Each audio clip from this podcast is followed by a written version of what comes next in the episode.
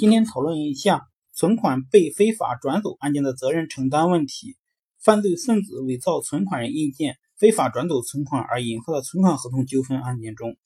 总的原则是应根据存款人和银行各自的过错分担损失。在济南发生了一个案件：济南军区司令部直属工作部供应管理处与建设银行济南顺景支行存款合同纠纷一案中，犯罪分子。窃取了管理处财务章和人民章等印模后私刻印章，以购买转账支票及使用伪造的转账支票的方式，将原告的被告处的存款转出，因存款人未能通过追赃弥补全部损失而形成的诉讼。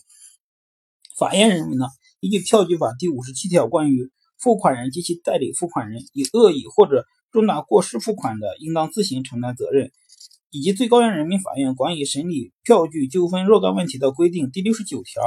付款人或者代理付款人未能识别出伪造、变造的票据或者身份证而错误付款，属于票据法第五十七条规定的重大过失，给持票人造成损失的，应当依法承担民事责任的规定。你建行、顺景支行未能识别出犯罪分子在转账支票上加盖的伪造印鉴，属于重大过失，由此给军区职工部。供应管理处造成损失，其应承担全部民事责任。